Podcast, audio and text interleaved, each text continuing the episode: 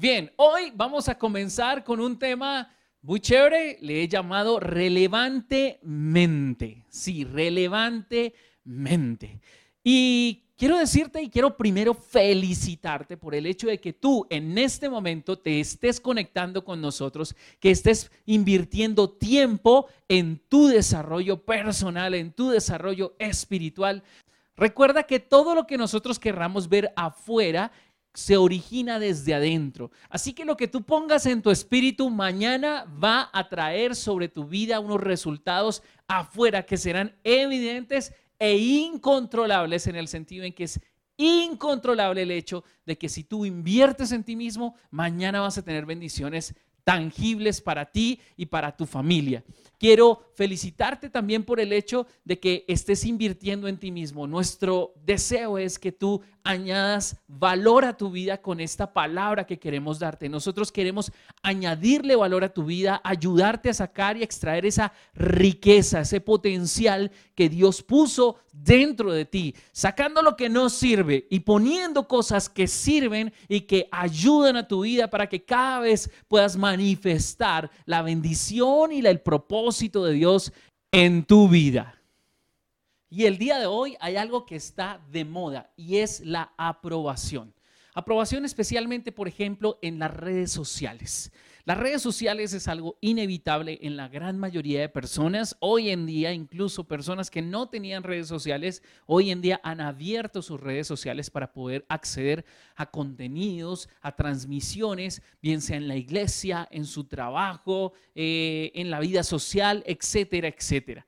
Y básicamente vas a encontrar allí personas que se destacan, ¿cierto? Que sobresalen entre las demás, porque tienen muchos seguidores. Por ejemplo, en este momento nosotros estamos emitiendo contenido a través de YouTube, pero nuestro alcance es muy limitado con relación a muchas personas que tienen miles y hasta millones de personas que ven y consumen los contenidos que ellos tienen. Las redes sociales es lo mismo, hay muchas personas sedientas por un like que publican cosas y realmente se siente muy bien cuando tú escribes algo en tus redes sociales y a alguien le gusta, alguien le da un like. Es una satisfacción poder saber que de alguna forma tu vida o lo que piensas le gusta a alguien. Todos queremos encontrar una persona que tal vez esté de acuerdo con nosotros en todo aspecto de nuestra vida. De hecho, así es como las relaciones se forman, los amigos, las parejas, la iglesia, etcétera. Todos conformamos espacios donde todos compartimos cosas en común y nos gustan cosas en común. Sin embargo, estar en las redes sociales o en la vida de manera natural y sobresalir en cualquier aspecto en la vida que quieras sobresalir. Hay algunos que quieren sobresalir en las redes sociales, otros no quieren sobresalir en las redes sociales, pero quisieran sobresalir en su profesión, en su trabajo, en los negocios, eh, en el ámbito donde se desempeñen. Siempre que tengamos algo relevante, eso significa ser relevante y por eso hablamos de relevantemente, es que podamos sobresalir y que haya cosas en nuestra mente que sobresalgan y que nos permitan sobresalir. También vamos a estar expuestos al poder de otras personas, al criterio, a la opinión de otras personas. Cuando tú eliges sobresalir en cualquier aspecto de tu vida, eso va a ser inevitable que mañana estés expuesto a la opinión de otros. Hoy estamos en la era de los seguidores, los influencers. ¿Sí? En las redes sociales se miden por cantidad de seguidores. Medimos el alcance, por ejemplo, de nuestras redes sociales, porque cuando comenzamos la pandemia, por ejemplo, en Instagram, teníamos alrededor de 20, 25 seguidores y hoy en día tenemos más de 500 seguidores en nuestra red social Instagram. Lo mismo en nuestra red social de Facebook, el fanpage de Comunidad Cristiana Internacional. Antes de la pandemia comenzó con una cantidad de seguidores y ahora hay otra cantidad de seguidores mucho mayor. Nuestro canal de YouTube comenzó como con 7 seguidores y en este momento, eh, no sé, hay varias decenas de seguidores en nuestro canal de YouTube a los cuales les llega la notificación de cada vez que estamos emitiendo como en este momento. Sin embargo, nosotros en la vida, si queremos tener una vida relevante, si vamos a sobresalir en algún aspecto de nuestra vida, bien sea en lo temporal o también en lo eterno, vamos a tener seguidores y vamos a tener perseguidores. Pero al final, todo es cuestión de opiniones. De hecho, hay personas que siguen a otras páginas solo para perseguirlos. Sí, siguen la pista de esas personas. Están ahí y no todos son likes, algunos son me enoja, a otros son dislikes, otros son manita abajo, etcétera, etcétera. Y a eso después les explicaré cómo se llaman. ¿Listo? Pero todo es cuestión de opiniones. Que algo le guste a alguien o no es una cuestión de opinión. Y a este fenómeno o este movimiento de que tú hagas algo, te destaques en algo, expreses algo y tengas personas que les guste y personas que no les guste, a esto se le llama crítica. Y la pregunta es, ¿alguna vez te han criticado por alguna cosa que has hecho o dejado de hacer? Eh, de hecho, te felicito. Si tú estás en este momento aquí escuchándome, de hecho, si lo haces con la intención de aprender, te felicito porque vas a tener algo que se llama la autocrítica. Exponerse a la predicación es una forma de crítica en nuestra vida. ¿Quién está de acuerdo conmigo allá en casa que cuando uno se expone ante una enseñanza, ante una predicación, está expuesto a que desde el altar lo critiquen, aunque no lo conozcan a uno? La pregunta es, ¿te gusta que te señalen tus defectos? ¿Quién honestamente se siente súper bien porque alguien le señala sus defectos. Levante la mano. ¿Cierto que no? Casi nadie se siente motivado a que le señalen sus defectos. Pues a esto le llamamos crítica. Tenemos críticos que señalan nuestros defectos, pero también hay críticos que señalan nuestras virtudes.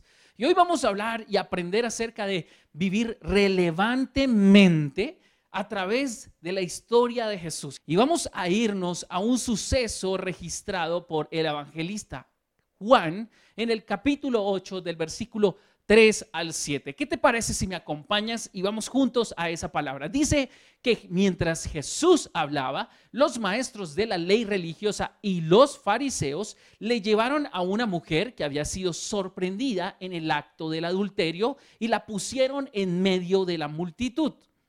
Maestro, le dijeron a Jesús, esta mujer fue sorprendida en el acto del adulterio.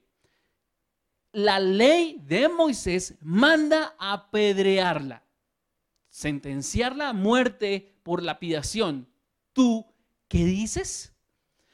Y el siguiente versículo nos habla de algo muy importante que vamos a notar y luego lo vamos a tratar muy, muy en detalle durante esta intervención intentaban tenderle una trampa para que dijera algo que pudieran usar en su contra.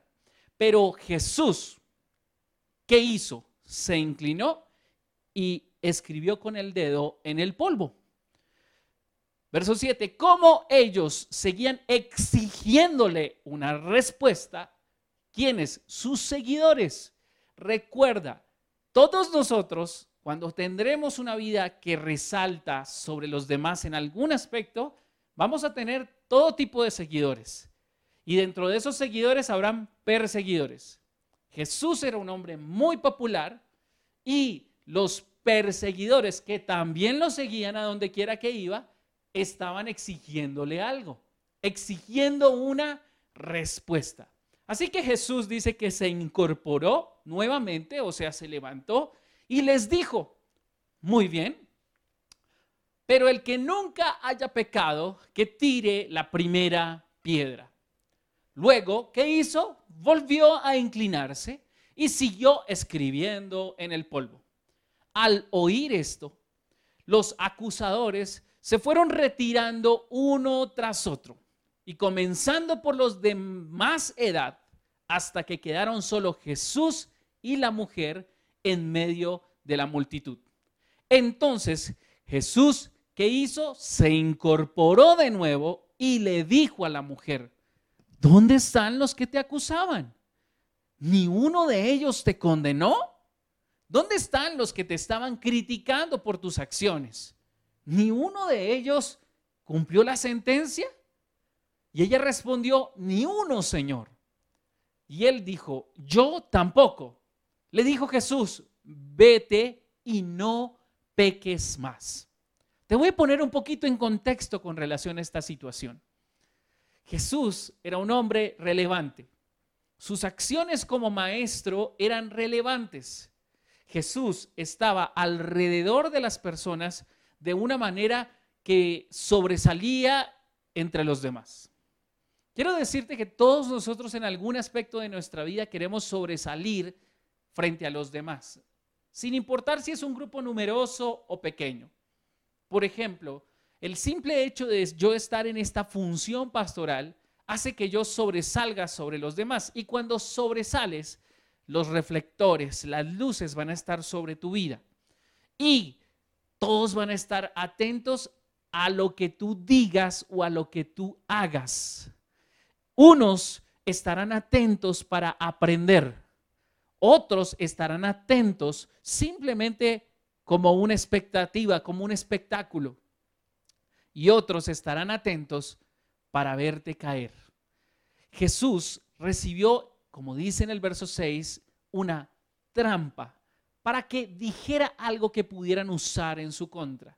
Sus críticos aparecieron y estaban tendiéndole a una trampa. ¿En qué consistía la trampa? Todos sabemos que la ley de Moisés, y ahí está diciendo, la ley de Moisés determinaba que cuando viniera esta mujer, que iba a ser sorprendida en el acto del adulterio, la ley exigía que tenía que morir apedreada. Pero había un contexto político que en ese momento se daba, y es que Jerusalén era una ciudad que estaba bajo el gobierno de los romanos. Y bajo el gobierno de los romanos, ninguna persona podría ser lapidada o ejecutada o condenada a muerte, sino por los romanos. Allí era un tema y es que los romanos permitían, el César permitía que los judíos pudieran establecer sus propias leyes, pero lo que no permitía era que ajusticiaran a alguien y le quitaran la vida. Pusieron a Jesús entre la espada y la pared, o entre la ley romana y la ley de Dios, o la ley de Moisés en este caso. Sí, era una decisión difícil. Si tú eres un maestro, si tú eres alguien que quieres honrar la voluntad de Dios, entonces es, ¿qué debemos hacer? ¿Debemos apedrearla? Y Jesús tenía una decisión difícil frente a él. Porque se trataba de decir, si le digo que la apedreen y ya están listos para ejecutarla, se va a meter en un problema legal. ¿Por qué? Porque si toma la decisión de apedrearla de manera legal junto a la ley de Moisés, honrando la ley que Dios les había dado, entonces se iba a meter en un problema legal con el gobierno de Roma. Esa era la trampa. Muchos no conocían esta historia. Pero si usaba como argumento el hecho de decir nosotros no podemos ejecutar a alguien porque el gobierno de Roma lo prohíbe, entonces ellos van a decir, entonces tú prefieres honrar al hombre que honrar la ley de Dios. No es muy tema, pero ¿no sugiere eso también un dilema en el que nos encontramos? Por ejemplo, el de abrir las iglesias. La ley civil nos dice que no podemos hacerlo todavía y que si lo quieren hacer deben hacerlo bajo unas condiciones pero algunos alegan que la ley de Dios dice que deben congregarse y tal vez abren sus puertas aún en contra de las leyes. Sin embargo, Jesús aprovechó esta trampa para enseñar algo muy poderoso que vamos a ver más adelante. ¿A qué me voy a enfrentar? A que siempre que quieras tener un pensar, aunque siempre que vayas a vivir una vida relevante, que sobresalga, que tu mente te lleve hacer cosas relevantes y vas a tener seguidores y perseguidores. Y hoy vamos a hablar acerca de ese proceso.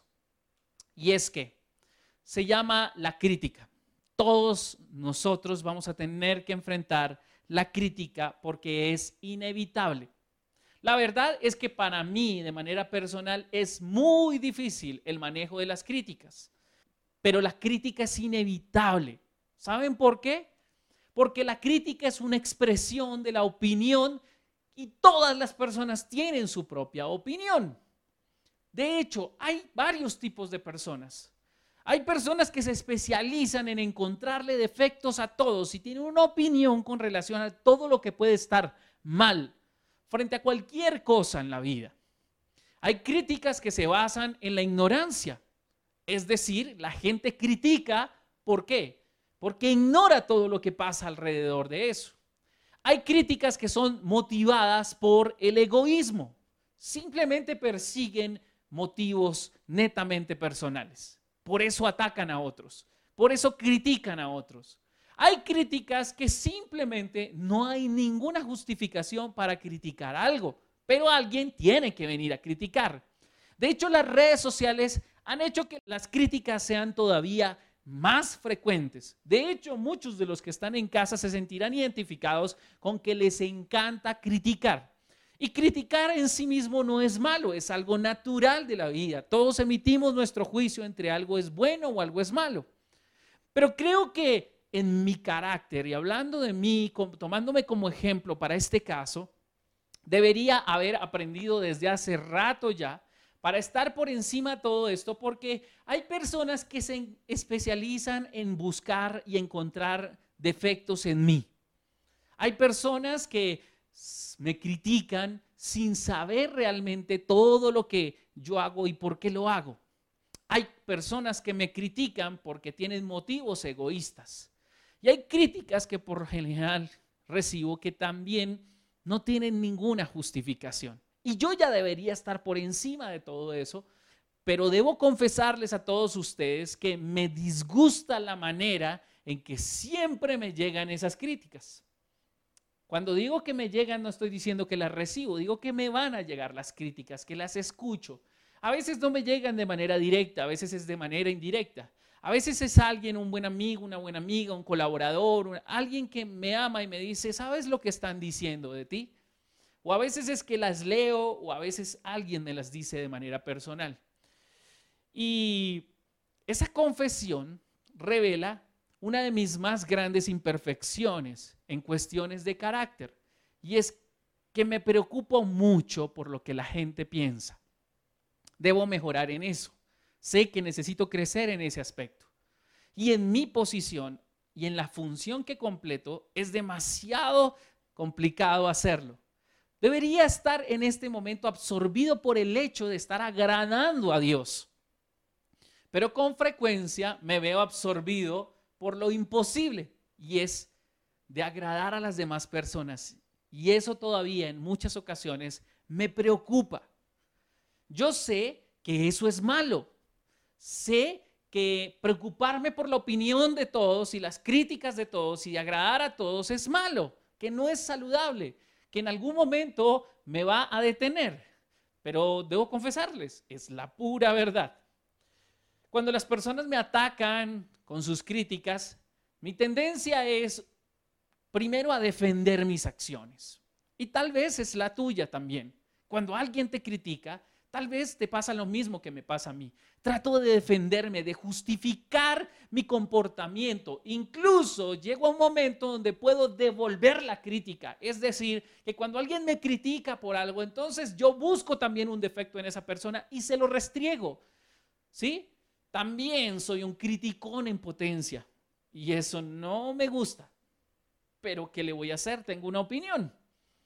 En las semanas anteriores, recuerdan que le reconocí en una de mis enseñanzas cuán inadecuado me siento en la vida. Pienso que cuanto más inseguros somos, más difícil nos resulta aceptar algún tipo de crítica. Pero Jesús lidió con ella todo el tiempo. Quizás sea por eso que tengo tantas dificultades cuando tengo que superar las críticas que son severas conmigo.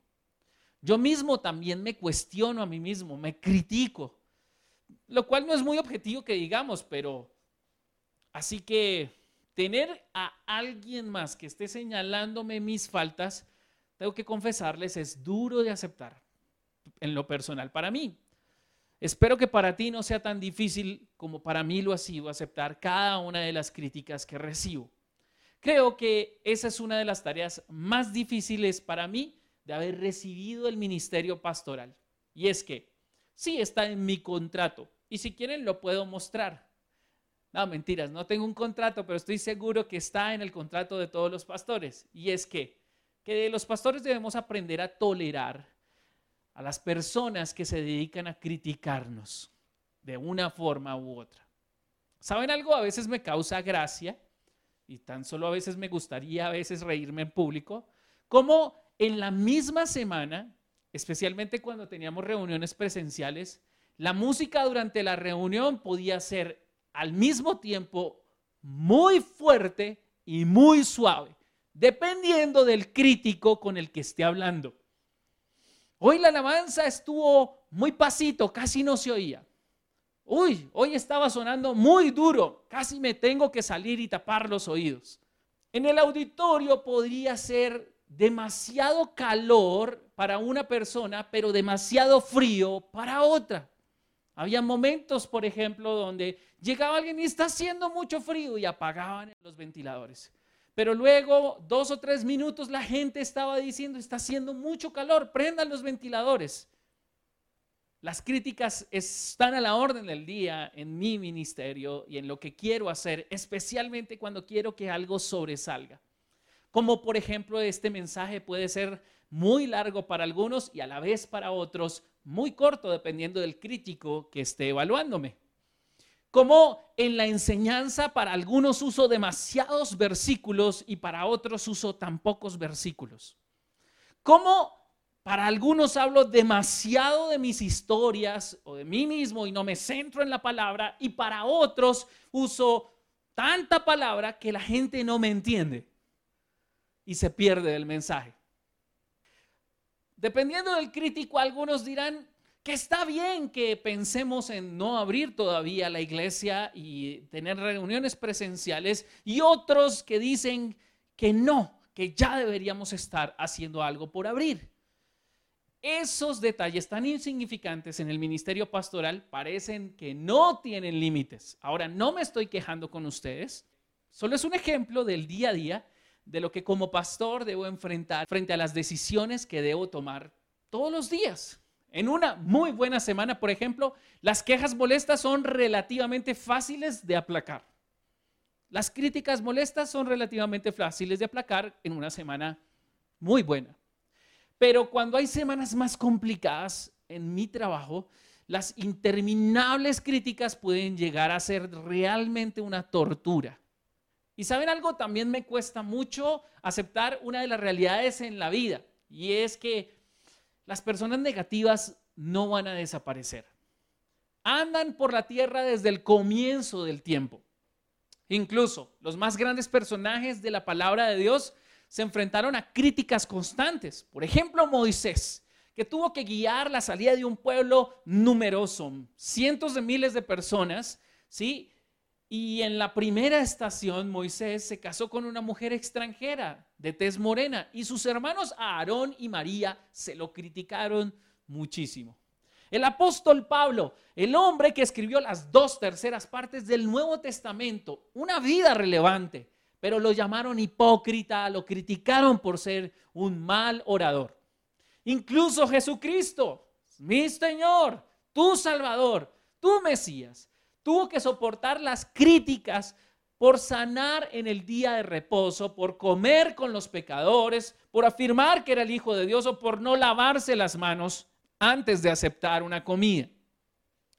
Yo estoy seguro que tú también te enfrentas en algunos aspectos de tu vida con frecuencia a personas que te critican.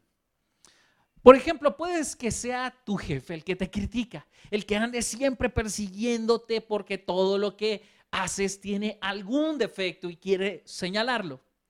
Puede que tal vez sean tus padres tus principales críticos. Siempre encuentran algo mal en tu forma de vestir, o tal vez en tu peinado, o en tu cuarto, o en tu actitud, o en la forma de hablar, o tal vez es tu cónyuge. Los cónyuges no podemos dejar de criticarnos entre nosotros mismos.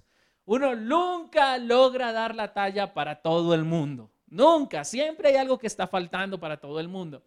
Así que por ende siempre nos van a criticar y la crítica es inevitable porque nunca seremos lo suficientemente buenos para todos.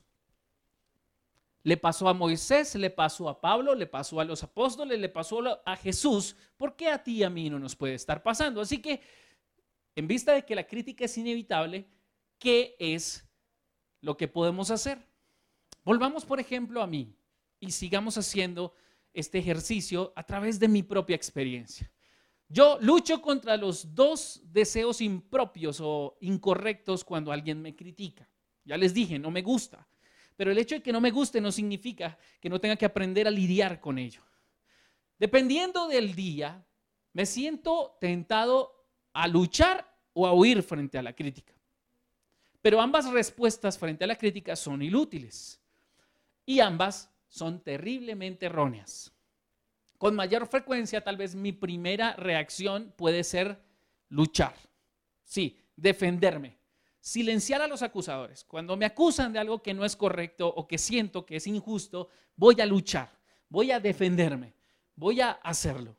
Me siento mal, pero siento los deseos de responder, de contraatacar a los que me están criticando. La experiencia me ha enseñado que cuando lo hago, esto suele dar muy malos resultados. Huir sería mi segunda reacción. Es decir, estoy cansado de pelear, así que huyo, me escondo. Cuando no me siento con ganas de luchar, recurro simplemente a esconderme, a huir, a salir, ¿sí? Pretender que la crítica no es real, abandonar, salir corriendo para otro lugar como si quisiera meter la cabeza, no sé, entre la arena. Tal vez te ocurre a ti alguna de estas dos acciones. Cuando alguien te critica, huyes simplemente de la crítica y la niegas o ¿Te defiendes constantemente cuando alguien te critica? Bueno, vamos a aprender cómo lidiar con la crítica porque ninguno de nosotros quiere darse cuenta de que puede estar equivocado. ¿A quién de los que está en casa en serio? Levante la mano honestamente. ¿Le gusta que le digan que está equivocado? A nadie. Todos nos sentimos incómodos con el simple hecho de saber que la embarramos o que hay algo que tenemos que cambiar o mejorar, que las cosas no son tal vez como nosotros las pensamos, las vimos o como las dijimos. Pero el método de Dios, que es el que vamos a ver, es mejor que cualquiera de estas dos opciones que ya vimos. Ahora, te voy a dar una advertencia. Esto no va a ser divertido y no va a ser fácil. Lidiar con la crítica en la manera de Dios no será divertido, no será fácil, pero será efectivo. Es necesario, si es verdad, que estás dispuesto conmigo a permitir que el Señor Jesús, nuestro Maestro, se reproduzca en nosotros, en nuestro carácter y ayude a sacar en nosotros esa riqueza, permíteme añadir valor a tu vida dándote estos principios que he empezado a aplicar en mi vida, que no siempre son sencillos de aplicar, pero que han sido supremamente de mucha bendición, no solo para mí, sino para las personas que me han criticado. Hace tiempo escuché de uno de mis mentores, John Maxwell, un principio valioso sobre la crítica y es considera la fuente. En otras palabras, antes de enfocarme demasiado en qué es lo que están diciendo de mí, debería preguntarme primero quién lo ha dicho. El quién es con frecuencia más importante que el qué están diciendo. Lo más importante no es qué están diciendo de ti en esa parte relevante de tu vida, sino quién lo está diciendo. Ahora, ¿por qué creen en casa que debería importarles eso? Porque es importante saber de quién viene la crítica. Pues porque cuando tengo claro de quién viene la crítica, la palabra me muestra tres opciones.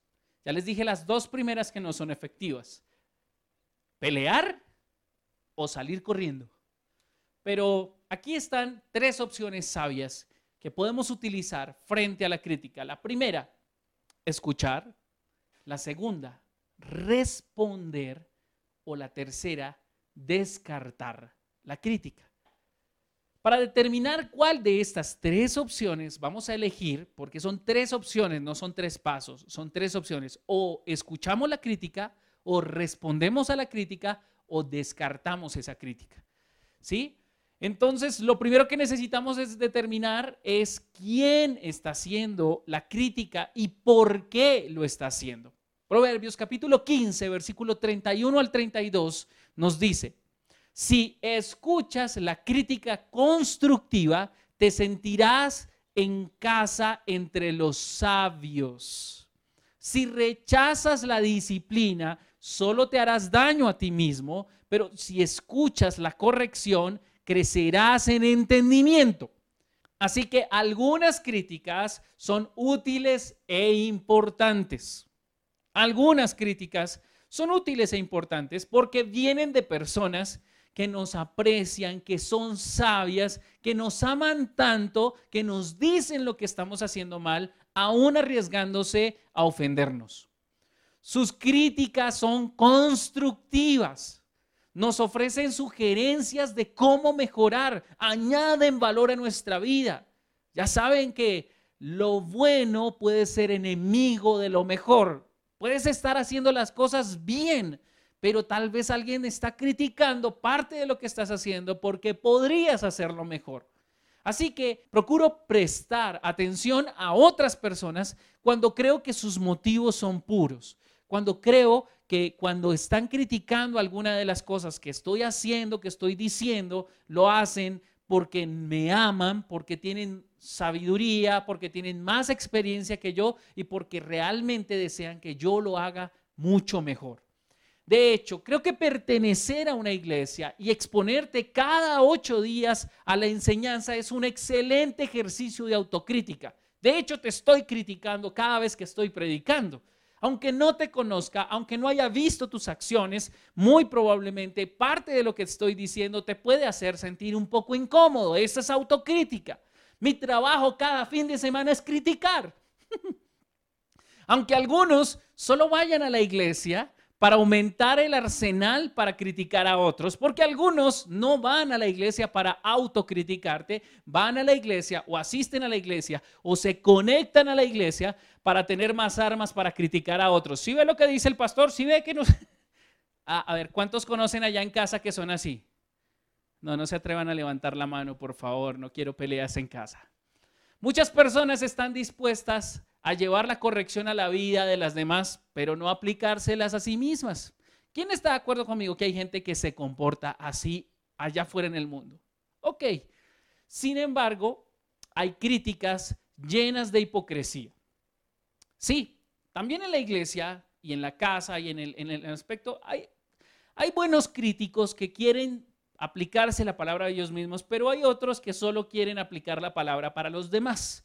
Mateo 23, versículo 3 al 4 nos habla acerca de ellos. Dice, por lo tanto, practiquen y obedezcan todo lo que les digan. Está hablando Jesús a los discípulos. Pero no sigan su ejemplo, pues ellos no hacen lo que enseñan. Habla, habla acerca de los líderes religiosos, los fariseos y los escribas, los maestros de la ley religiosa, que enseñaban, que criticaban, pero no practicaban. Dice, aplastan a la gente bajo el peso de exigencias religiosas insoportables y jamás mueven un dedo para aligerar la carga. Yo espero que tú no seas, y si lo has descubierto y tú eres esa persona que normalmente eres muy bueno o muy buena para aplicarle la crítica de la palabra de Dios a otros, pero no eres tan bueno para aplicártela a ti mismo, entonces vamos a regresar ahí a ese evento donde la mujer adúltera es presentada ante Jesús. Porque vamos a estar en uno de los dos aspectos. Hay dos tipos de personas. Los que son pecadores, o por lo menos los que saben que han pecado, y los que no saben que han pecado. No son conscientes, no se han dado cuenta. Nosotros vamos a ver en la historia de Jesús con la mujer adúltera que había un grupo de personas que trajo a la mujer adúltera y ella estaba ahí, humillada, arrastrada, a punto de ser condenada, o de hecho ya había sido condenada, pero a punto de ser sentenciada. Y otro grupo de personas que no se acordaban que ellos eran tan pecadores como ella misma. Así que en la vida nosotros vamos a encontrar dos tipos de personas. Los que saben que han pecado y los que no se han dado cuenta que siguen pecando. Por eso, los primeros son los que reciben gracia y los segundos son hipócritas que recibirán su recompensa. Si tú eres de los segundos, No te preocupes, hay una riqueza dentro de ti, hay valor dentro de ti. Solo reconoce lo que has hecho y aplica la gracia que aplicaron contigo en los demás. Así que, ¿qué hacemos con las personas y con las críticas sabias? Según lo que dice la primera parte de la palabra de Dios, que debo escuchar la crítica. Por ejemplo, mi esposa Pili. Mi esposa Pili es una de mis críticas más cercanas, más agudas y más insistentes. Pero ella me critica de forma edificante. Mi esposa se preocupa mucho por mí y por mi éxito en todo lo que hago. Ella me ama. De hecho, mi esposa ha contribuido más a mi desarrollo personal que ninguna otra persona que yo conozca. Además, Dios la dotó con una habilidad impresionante a mi esposa de evaluar los detalles, de saber y conocer lo que está mal, lo que puede mejorar. De hecho, eso puede ser un arma de doble filo porque esa bendición y esa dotación del Señor puede que algunos en la iglesia no los moleste porque tal vez yo no me fijo en los detalles, pero ella sí está pendiente. Y es una bendición porque ayuda a mejorar y a llevar a la excelencia todo lo que hacemos. algunos en la iglesia no les gusta eso, pero es un recurso poderoso en el ministerio y lo apruebo y lo aplaudo y agradezco a Dios por ello.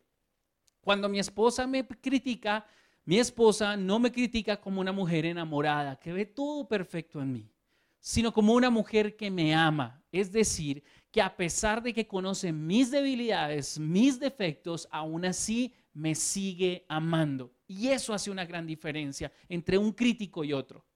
Cuando alguien que te ama o en quien tú confías te ofrece un consejo, es sabio prestar atención a esa persona. En ocasiones, Alguien fuera de tu círculo íntimo puede ofrecerse también para darte alguna crítica constructiva.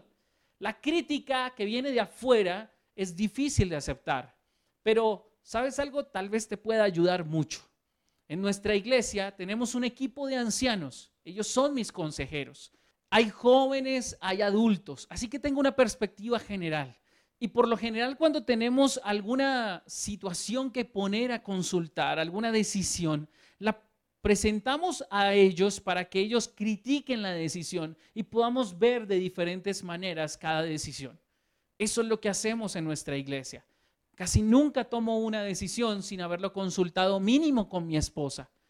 Y cuando siento que es necesario, también lo ponemos a consideración de los ancianos para que ellos critiquen y nos provean diferentes puntos de vista, para que si vamos a tomar la decisión tengamos en cuenta todos los aspectos que esto pueda generar. Escuchamos las críticas cuando vienen de personas sabias, que personas que tienen experiencia, de personas que procuran el bien, personas que aman. Así que, número uno, piensa en la fuente. Si es un cristiano maduro, es un creyente maduro y no digo maduro porque sepa mucha Biblia, digo que es una persona que ha llegado a la madurez porque su carácter lo refleja. Alguien de quien tú puedes aprender. Presta atención a sus críticas. Cuando alguien se interesa en serio en ti, la Biblia nos dice que será sabio escucharlos. Incluso si esa verdad te duele, si te niegas, tal vez te estás dañando a ti mismo. Segundo, responder. ¿En qué momento voy a responder a una crítica? En otras ocasiones, tal vez otros podrán criticarme o criticarte sin el propósito de ayudarte. Solo quieren expresar el disgusto que tienen contigo, lo que no les gustó por algo que hiciste o dijiste. Algunas veces deberías responder a sus críticas. ¿Cuándo es más sabio responder a una crítica? Cuando realmente concluyes, en lo personal, cuando yo concluyo que ofrecer una respuesta a su crítica va a ayudar a esa persona a entender mejor mi posición. Pero cuidando de mi actitud, cuida de tu actitud. A veces intentar responder en una crítica puede considerarse fácilmente una posición defensiva. No, no es una posición defensiva. Es con el ánimo de ayudar a la persona a entender qué es lo que está sucediendo. Piensa en responder a los que critican cuando no disponen tal vez de toda la información importante que pudiera ampliar su percepción, su comprensión de lo que estás haciendo y por qué lo estás haciendo. Y si tú piensas que quien te critica está dispuesto a escuchar, entonces es probable que solo conozca una parte de la historia. Una de las decisiones que, o más bien, una de las ideas que más en algún momento generó crítica en la iglesia fue una idea de generar libertad en los días domingos y no tener reunión los días domingos. Algunas personas de Tajo criticaron la idea, pero ofrecí una respuesta y una explicación y la mayoría de personas entendieron que lo hacemos porque el día domingo en, Bogotá, en nuestra ciudad, es el día en que las familias tienden a reunirse y muchas personas, aunque han privilegiado y han entregado su vida por la causa del Señor, han abandonado sus familias porque están metidas en la iglesia todo el tiempo. Entonces considero que es importante hacerlo. Algunas personas cuando escucharon la explicación entendieron el asunto y entonces cambiaron su posición. Jueces capítulo 8 versículo 1 al 3 nos ofrece un ejemplo muy claro. Dice que entonces la gente de Efraín le preguntó a Gedeón, este es Gedeón, Gedeón inició una lucha contra los madianitas. Y cuando estaba luchando contra ellos, estaba ya casi ganándoles y al final llamó a la tribu de Efraín para que les ayudara a vencerlos. Y esto generó un disgusto en la gente de Efraín. Y leamos lo que dice. Dice, ellos dicen, ¿por qué nos has tratado así? ¿Por qué no nos llamaste desde el principio, Gedeón, cuando saliste a pelear contra los madianitas? tuvieron una fuerte discusión con Gedeón, como diciendo, nos estás menospreciando, nos llamaste porque te tocó, nos llamaste no porque éramos importantes en el ejército, nos llamaste simplemente porque no tenías otro remedio. Pero Gedeón contestó a su crítica, ¿qué he logrado yo comparado con lo que han hecho ustedes? ¿Acaso los racimos olvidados de la cosecha de Efraín son mucho mejores que todos los cultivos de mi pequeño clan de Abieser? Dios les dio a ustedes la victoria entre Oreb y Seb, los comandantes del ejército madianita. ¿Qué he logrado yo en comparación con eso? En pocas palabras, Gedeón les está diciendo, no los estoy menospreciando. Ustedes tienen un armamento y un, don de Dios, pero si no los llamé no es porque los menospreciara, es porque ustedes estaban ocupados en otra parte de la, de la guerra y no quería interrumpirlos. Cuando los hombres de Efraín oyeron la respuesta de Gedeón, se calmó su enojo. Cuando hubo una explicación, alguien estaba criticando la decisión de Gedeón, pero cuando escuchó la explicación, entendió lo que había pasado. Responder a las críticas de personas sabias siempre aclarará cualquier asunto. Cuando tú respondes y alguien escucha y entiende, es una persona sabia. Hay que trabajar en hallar las palabras correctas, el momento correcto y pues muchas personas en su enojo caen en la tentación de no escuchar. Así que debes atender y saber que no siempre es bueno ofrecer una explicación cuando alguien está enojado, sino tienes que esperar a que la persona hable y luego tú respondes. Porque una vez estén en la calentura del momento, Tal vez no estén dispuestas a escuchar y a entender, pero apenas dejes que ese momento de efusión, de hervor pase, entonces te van a escuchar. En alguna época, algunas personas nos criticaron eh, por el hecho de tener a nuestro hijo mayor estudiando en casa. Y, pero cuando explicamos las razones, entendieron y nos apoyaron. Y lo que no se dieron cuenta es que nos estábamos preparando para un momento como este. Muchos tuvieron que llevar la educación a sus casas y no se habían dado cuenta que el mundo iba hacia allá. Y gracias a Dios, el Señor, yo no me di cuenta que el mundo iba hacia allá, pero sí sabía que algo iba a cambiar. Y el Señor nos permitió estar preparados para este momento. Sin embargo, en ocasiones habrá gente que no te va a querer oír.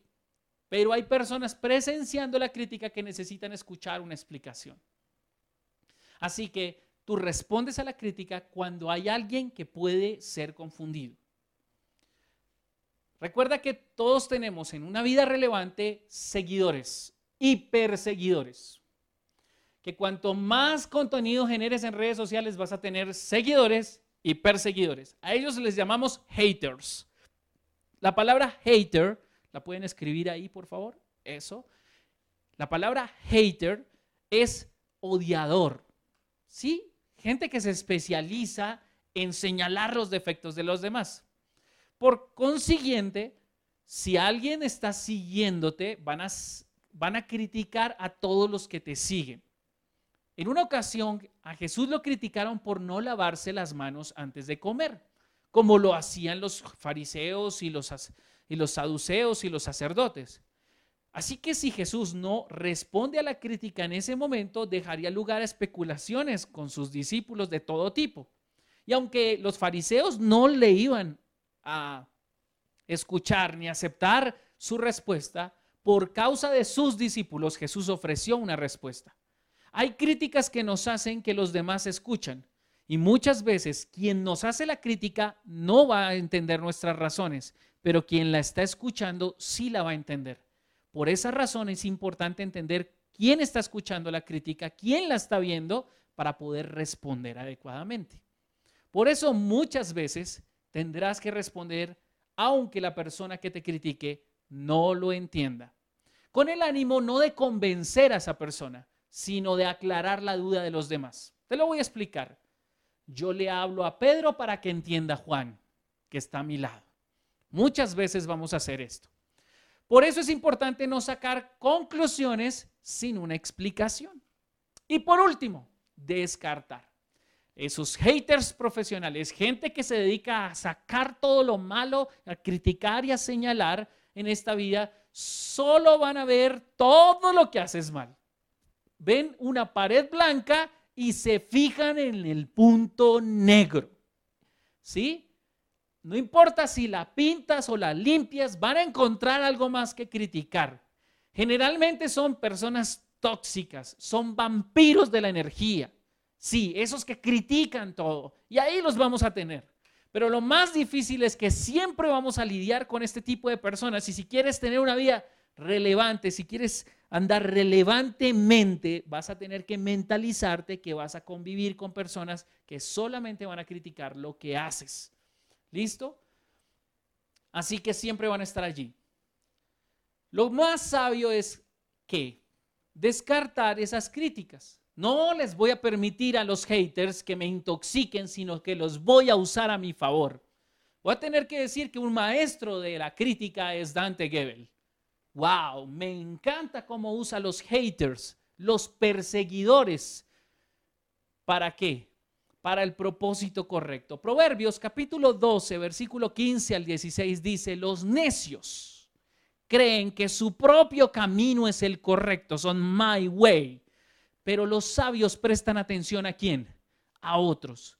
¿Hay alguien que te critica porque sí? No le prestes atención, descarta sus críticas. Solo ofrece respuestas cuando haya alguien que pueda ser confundido. Pero no trates de convencerlos. Un necio se enoja enseguida, pero una persona sabia mantiene la calma cuando le insultan. Significa que cuando alguien te critica injustamente, Tú revisas si es un necio o es un sabio. Y compórtate como un sabio. No discutas, no pelees con alguien que no quiere entender. No te enfrasques en discusiones innecesarias, desgastantes de los vampiros que solo vienen a intoxicar tu vida, a desviarte. En eso es en lo que tenemos que trabajar. Mantén la calma cuando te insulten.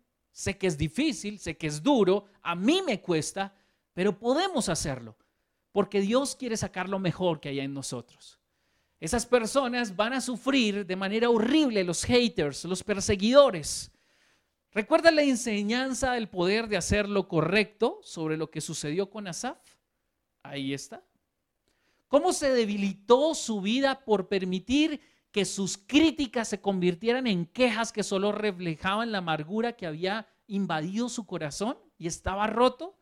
Destrozado por dentro estaba Asaf, se había convertido en un hater que siempre buscaba las cosas malas de los demás y por eso quería debilitar y romper a los demás, pero él era el que estaba lleno de amargura y estaba roto y destrozado por dentro.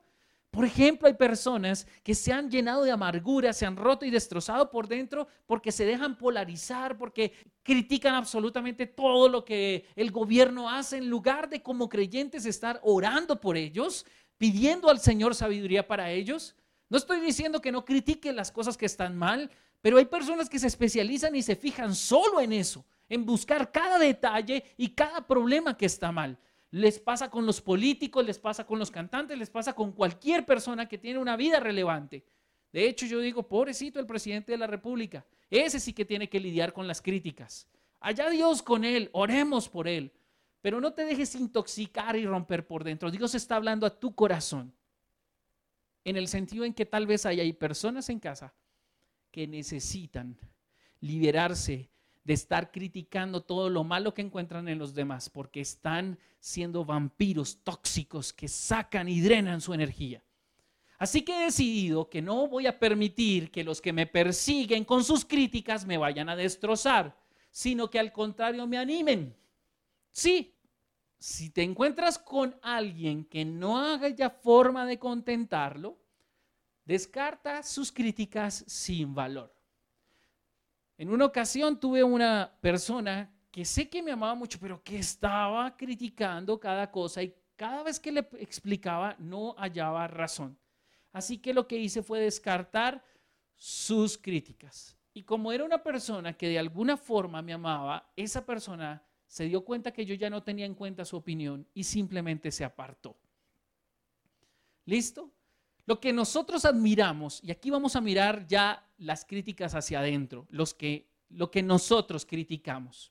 Así que lo que tú y yo admiramos son ventanas de nuestro corazón y lo que criticamos también son ventanas a nuestro corazón. Por lo general lo que admiramos revela lo que nosotros valoramos más. Por ejemplo, si yo me alegro y admiro que la gente se vaya de vacaciones, es porque yo valoro el descanso con mi familia. O tal vez cuando alguien le va bien en un negocio, es exitosa, por ejemplo, yo me alegro, por ejemplo, por un hombre como Jeff Bezos, que en medio de la pandemia ha multiplicado sus ganancias. Y digo, qué bendición que este hombre en medio de una crisis haya prosperado. Eso significa que yo valoro la prosperidad. Y al mismo tiempo, los temas que nosotros criticamos con frecuencia revelan nuestras más profundas inseguridades. Sí, si yo te critico porque muestras excesiva confianza en ti mismo, es porque yo tal vez tengo problemas de autoestima. Si yo te juzgo por vivir en una buena casa, por tener un buen auto, eh, porque tienes una gran vida, tal vez es que yo estoy luchando con el materialismo y los celos por el dinero. ¿Sí? Cuando yo critico a un hombre que tiene una iglesia grande y cantidades de personas siguiéndole, tal vez es porque yo tengo problemas, porque nadie me sigue y porque no tengo seguridad de quién soy. Cuando lidiamos con personas que critican, tratemos de ver más allá y veamos tal vez las luchas que ellos están viviendo. He visto esa verdad de las personas que critican porque sí, docenas de veces en el ministerio. Un ejemplo de esto lo vemos en Juan capítulo 12.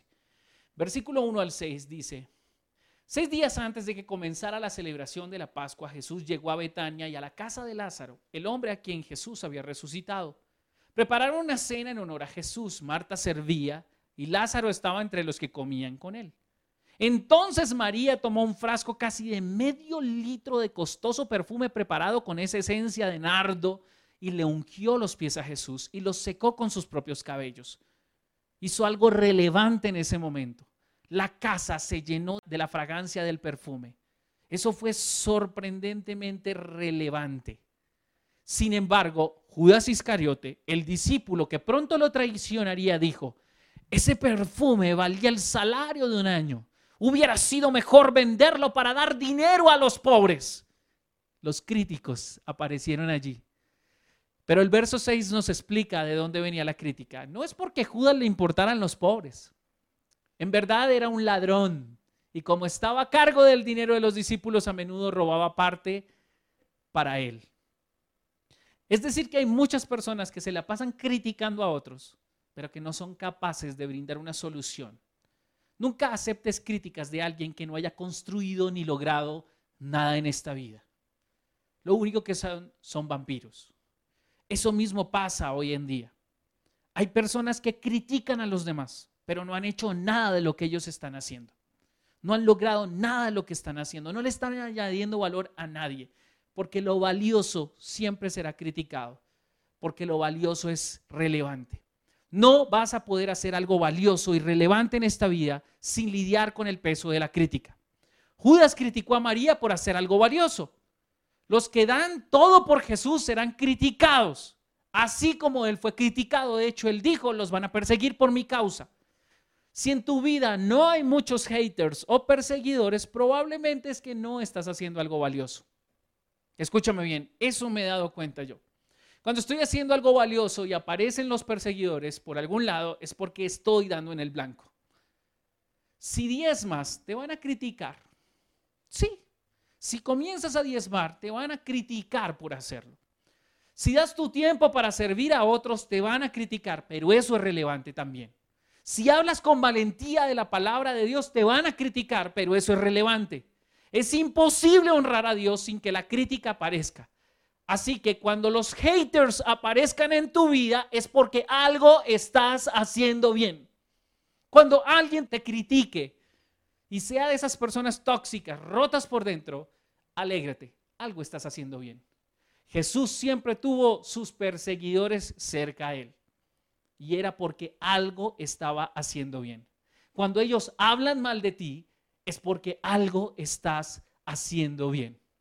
Así que yo quiero invitarte a que agregues valor a tu propia vida y a la vida de los demás, arriesgándote a lidiar con la crítica.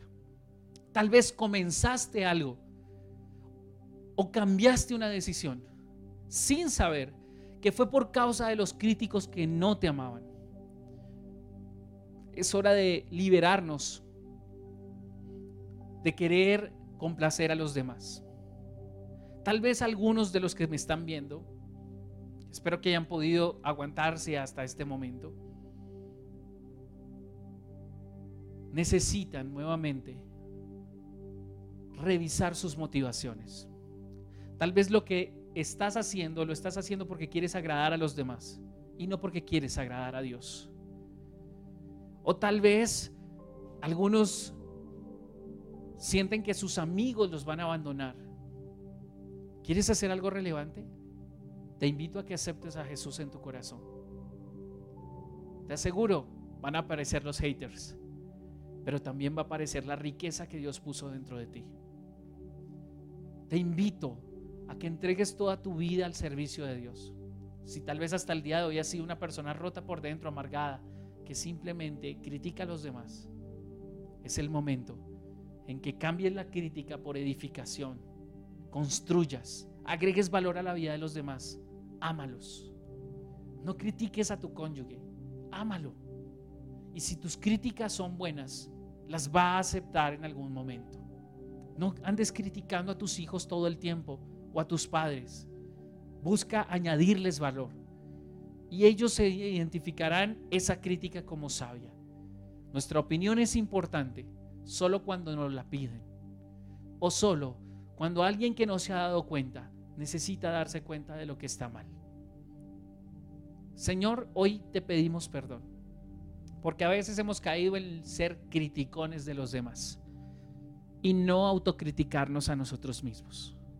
A veces somos tan buenos para ver la paja en el ojo ajeno que no nos hemos dado cuenta de la viga que tenemos en nuestro propio ojo. A veces culpamos a los demás por los defectos que tienen y las cosas que no nos satisfacen y no nos hemos dado cuenta que deberíamos estar mirando hacia adentro. Padre eterno, en el nombre de Cristo Jesús, sé que para algunos esta prédica fue demasiado larga y para otros fue suficiente y para otros fue demasiado corta. Pero estoy dispuesto, Señor, a seguir haciendo tu voluntad, lo que tú deseas, Señor. Y te pido en el nombre de Cristo Jesús que nos ayudes a lidiar con los judas que critican las acciones de las Marías están de acuerdo con darlo todo por ti, con poner su tiempo, su vida, su dinero, sus ideas, su esfuerzo, su corazón, en que tu reino se establezca y en que esta iglesia siga siendo fuerte y sea relevante. Te invito a que hagas parte de este ministerio y seamos relevantes. Hagamos algo que sobresalga, que tenga significado para la vida de otros. Cuando tú envías una ofrenda, estás enviando una ofrenda para ayudarnos añadir valor a la vida de otras personas. Yo te invito a que hagas algo relevante con tu tiempo, algo que importe, a que hagas algo relevante con tu dinero, a que hagas algo relevante con tus palabras, a que hagas algo relevante con tu esfuerzo, a que hagas algo que añada valor a la vida de otras personas o a tu propia vida y despiertes el potencial que Dios puso en ti. Cuéntanos, por favor. Déjanos saber de tu decisión.